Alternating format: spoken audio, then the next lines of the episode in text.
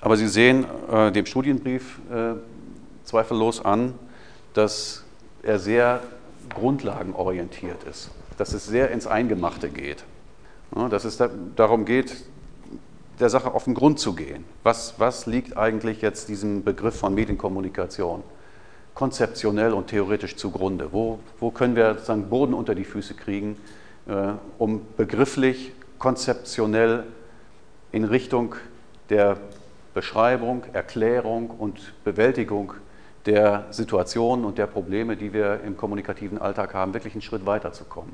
Also diese Grundlagenorientierung äh, ist aus meiner Sicht auch deshalb legitim bzw. sogar nötig, äh, weil solche Begriffe wie Kommunikation und noch viel mehr der Medienbegriff inzwischen so inflationär sind, dass man über die, ich sag mal, Grundlagen dieser Begrifflichkeit kaum mehr nachdenkt. Ne, wir halten uns alle irgendwie für Kommunikationsexperten und alle für Medienexperten, weil wir viel mit Medien zu tun haben und weil wir jeden Tag mit anderen sprechen und weil wir Zeitungen lesen und Fernsehen gucken und 100.000 Medien jeden Tag in der Hand haben bzw. rezipieren. Aber man müsste noch mal einen Schritt zurückgehen und noch mal nachdenken, grundsätzlich, womit haben wir es eigentlich zu tun. Das heißt, dieser Studienbrief muss Begriffs- und Theoriearbeit sein. Und wir machen ja jetzt hier kein, kein ähm, kleines Einmaleins für Kulturmanager und Managerinnen, sondern äh, dieses Masterstudium ist das große Einmaleins. Ich hatte schon was über die Prozesssicht und Systemsicht äh, gesagt. Das ist ganz entscheidend, dass Sie auch für sich selber bei diesem Schritt zurück immer überlegen, wenn irgendein Begriff sozusagen in seiner Nominalform verwendet wird, wie Kommunikation, dann liegt dem ein Vorgang zugrunde. Kommunikation ist sozusagen das nominale Label, das Substantiv, das mit einem Vorgang verknüpft ist. Und entscheidend ist nicht Kommunikation als solche, sondern entscheidend ist dieser Vorgang. Ein Vorgang ist nämlich etwas, was sozusagen in der Welt eine Veränderung darstellt, einen Prozess. Und auf diese Ebene runter müssen wir kommen, wenn wir verstehen wollen, womit wir es bei Kommunikation zu tun haben. Das heißt, es geht ums Kommunizieren, es geht ums Rezipieren, es geht ums Schauen, ums Hören, ums Sprechen, um das Artikulieren von Lauten. Und letztlich geht es um Geräusche machen. Das, was ich hier mache, die ganze Zeit schon, seit ich begonnen habe, äh, diese Veranstaltung zu gestalten, ist, dass ich Geräusche mache. Und diese Geräusche, die ich mache, die hören Sie in einer für Sie, in der für Sie möglichen akustischen, auditiven Variante. Und aus den Geräuschen, die Sie hören, aus den Auditionen, die Sie realisieren, erzeugen Sie Sinn, Inhalt, Bedeutung dessen, was ich sage. Eine Grundlage dieses Studienbriefes ist auch davon auszugehen, dass die menschliche Face-to-Face-Kommunikation gewissermaßen eine Basis darstellt. Eine Grundlage, in Bezug auf die wir immer wieder andere kommunikative Leistungen bewerten und gewichten. Face-to-Face-Kommunikation ist sozusagen die Referenzbasis, die Evaluationsbasis, liefert die Kriterien für die Bewertung anderer Kommunikationsinstrumente. So, und die Theorien, derer ich mich bediene oder derer wir uns im Institut bedienen, um unsere Kommunikationstheorien zu basteln und auch in der Anwendungsforschung erfolgreich zu sein, sind Versatzstücke, sind Theorieelemente aus den Kognitionswissenschaften. Davon ist auch im Studienbrief eine ganze Menge zu sehen und zu lesen. Es sind handlungstheoretische Elemente und auf der Ebene der, der Sozialsysteme und der Sozialtheorie ist es einerseits die Strukturationstheorie von Anthony Giddens, da komme ich vielleicht nochmal drauf, ein paar Worte noch dazu zu sagen, vielleicht auch schon gleich im Anschluss. Und äh, es sind systemtheoretische Ansätze. Und bei den systemtheoretischen Ansätzen jetzt nicht äh, gerade Niklas Luhmann, obwohl das auch interessant ist, aber eigentlich geht es noch ein bisschen zurück auf die, auf die Systemtheorien der ersten Schule gewissermaßen, Wiener und andere und auf die Kybernetik zweiter Ordnung, so ist das mal benannt worden. Also die Frage der Regelung von Organisationen und Systemen. Und bei der Kybernetik zweiter Ordnung geht es dann um die Regelung der Regelung. Also Sie kennen alle dieses, hier haben wir auch ein schönes Beispiel, äh, diese einfachen kybernetischen Systeme, Regelung einer, der Temperatur von Heizungsanlagen. Wir haben hier einen Thermostat, den stellen wir ein. Und wenn die Heizung sozusagen hier äh, die Temperatur über das hinausgeht, was hier voreingestellt ist, dann wird die Temperatur an der Heizquelle abgesenkt oder die Heizquelle wird ausgeschaltet kurzfristig. Und wenn die Temperatur entsprechend absinkt unter einem bestimmten Level, dann wird unten der Brenner wieder eingeschaltet und dann wird das Wasser wieder heißer und so weiter. Und so schwankt sozusagen die Temperatur um einen, äh, einer gewissen Bandbreite. Aber äh, je nachdem, wie sensibel diese Steuerungseinrichtungen sind, äh, ist diese Bandbreite größer oder kleiner. Das ist sozusagen die einfache Regelung eines Systems. Und die Frage der Regelung der Regelung, die bezieht sich jetzt darauf, wer stellt eigentlich hier den, den Hebel ein? Wer stellt eigentlich diese Vorauswahl von bestimmten Sollwerten ein? Und das ist ja durchaus nicht trivial. Wo kommen diese Sollwerte her? Oder auch, wenn man jetzt äh, mehrere Heizungssysteme hat, Gebäude unterschiedlicher Struktur und unterschiedlicher Isolierung und so weiter und so weiter, dann muss man, um in allen Gebäuden die gleiche Temperatur zu halten, in dem einen Gebäude die Heizung höher fahren als in dem anderen. Je nachdem, wie die Dämm Wärmedämmeigenschaften dieses Gebäudes sind. Und dann ergibt sich auch wieder eine etwas komplexere Regelungsfrage. Also Regelung von Regelung in jedem einzelnen Gebäude. Wie machen wir das über diese Summe äh, oder diese Anzahl von verschiedenen Gebäuden hinweg? Gut, aber äh, das ist nicht unser Hauptproblem an dieser Stelle. Nur angedeutet, um welchen Typ von Problem es geht.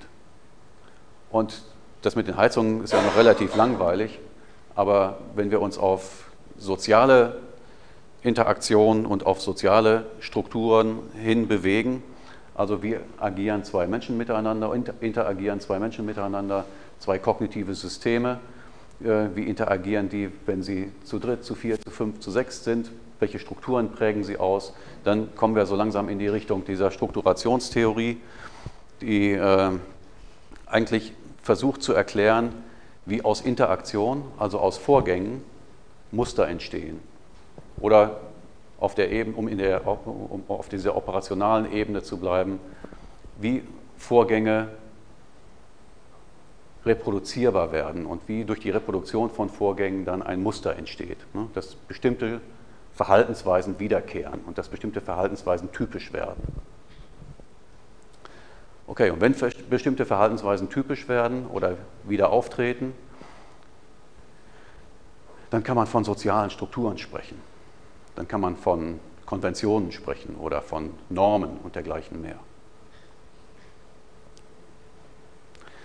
So viel vielleicht erstmal zu diesen allgemeinen Vorbemerkungen und alles andere, denke ich, wird klarer, wenn wir in die Details gehen. Und das ist das erste Detail.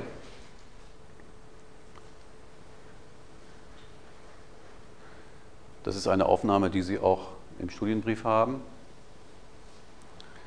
Ich nehme an, inzwischen ist es allen, Ihnen allen gelungen, dass der jetzt hier ist, keine Ahnung, ab und zu hat er das mal. Aber es liegt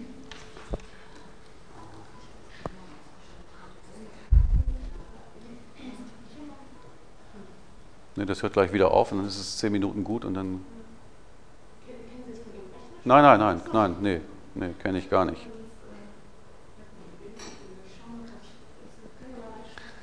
Gut, also ich nehme an, inzwischen ist es Ihnen allen gelungen zu sehen, was es hier zu sehen gibt.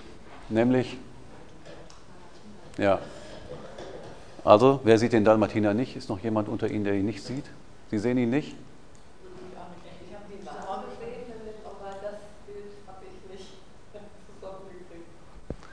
Wer kann denn helfen?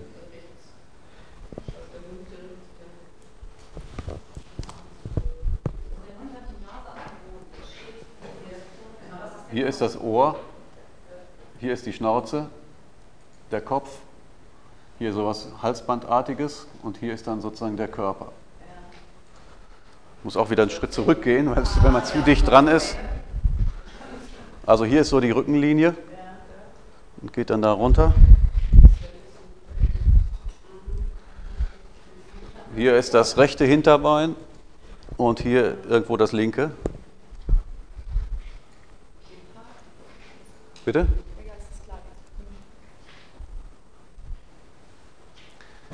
Tja, was sagt uns das? Bitte? Mustererkennung. Mustererkennung. Ja, sagt uns was über Mustererkennung. Und was sagt es uns über Mustererkennung?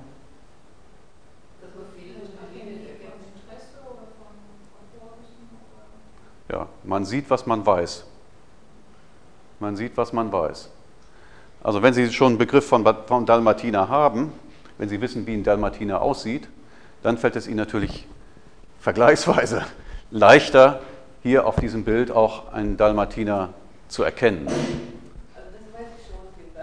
Ja, ja, es ist dann immer noch, ist immer noch schwer genug dann. Ja, es ist dann immer noch schwer genug.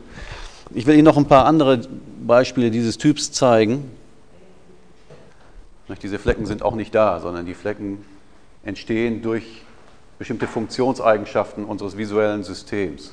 Also das sind Beispiele für kognitiv generierte Strukturen. Und Sie haben vielleicht schon von, von Wertheimer und, und äh, den anderen Gestaltpsychologen gehört, die sich mit genau diesen Phänomenen der Konstruktion von grafischen, aber auch akustischen Gestalten beschäftigt haben und der Frage nachgegangen sind, wie kommt es, dass wir Kreise sehen, wo keine Kreise sind und haben dann eine ganze Reihe von sogenannten Gestaltgesetzen formuliert. Und eines dieser Gestaltgesetze ähm, besagt, dass wir dazu tendieren, kognitiv unvollständige Formen zu ergänzen zu vollständigen Formen und dann diese vollständigen Formen auch wahrzunehmen bzw. sie zu erkennen. Hier haben wir jetzt ein Beispiel für kulturelle Mehrdeutigkeit. Also dieses Bild ist Europäern und Afrikanern gezeigt worden. Und anschließend sind die gefragt worden, was haben sie gesehen? Und dieses Bild, das ist das, was die Europäer gesehen haben. Eine Familie, die in einem Raum versammelt ist. Und dieses ist sozusagen vom Schwerpunkt her das, was die afrikanischen Betrachter gesehen haben. Eine Frau, die einen Kanister auf dem Kopf hat im Kreis ihrer Familienmitglieder. Also es gibt kulturell geprägte Differenzen, Wahrnehmungspräferenzen, die natürlich was damit zu tun haben, wie die Alltagserfahrung der Leute aussieht. Ne, die was damit zu tun haben, wie die Lebensgewohnheiten sind. Die was damit zu tun haben, wie soziale Normen und soziale Konventionen entwickelt sind. Also wir müssen einerseits diese kognitive Konstruktivität, aber auch die kulturell bedingte Konstruktivität, die sozial bedingte Konstruktivität bei allem, was wir sehen, hören und natürlich auch mit anderen Sinnen wahrnehmen, in Anführungszeichen, in Rechnung stellen. Und wenn wir das tun, dann können wir zum Teil jedenfalls auf dieser Basis, also auf der Basis von kognitionswissenschaftlichen Befunden und auf der Basis von kultur- und sozialwissenschaftlichen Befunden erklären, wie, wie und warum bestimmte Situationen in einer bestimmten Weise wahrgenommen werden, wie und warum bestimmte Dinge in einer spezifischen Weise wahrgenommen werden. Und natürlich ist auch unsere Kommunikation, ist unser Sprechen, auch unser Hören nicht frei von solchen kognitiven Grundlagen und kognitiven Voraussetzungen und sozialen Voraussetzungen für das, was wir selber sprachlich artikulieren können und für das, was wir in der Rede anderer oder in den, in den ähm, gedruckten äh, Formaten oder in Filmen oder in äh, Musik und sonst wo hören. Auch hier spielen immer solche kognitiven Voraussetzungen und solche kulturellen Prägungen eine ganz entscheidende Rolle.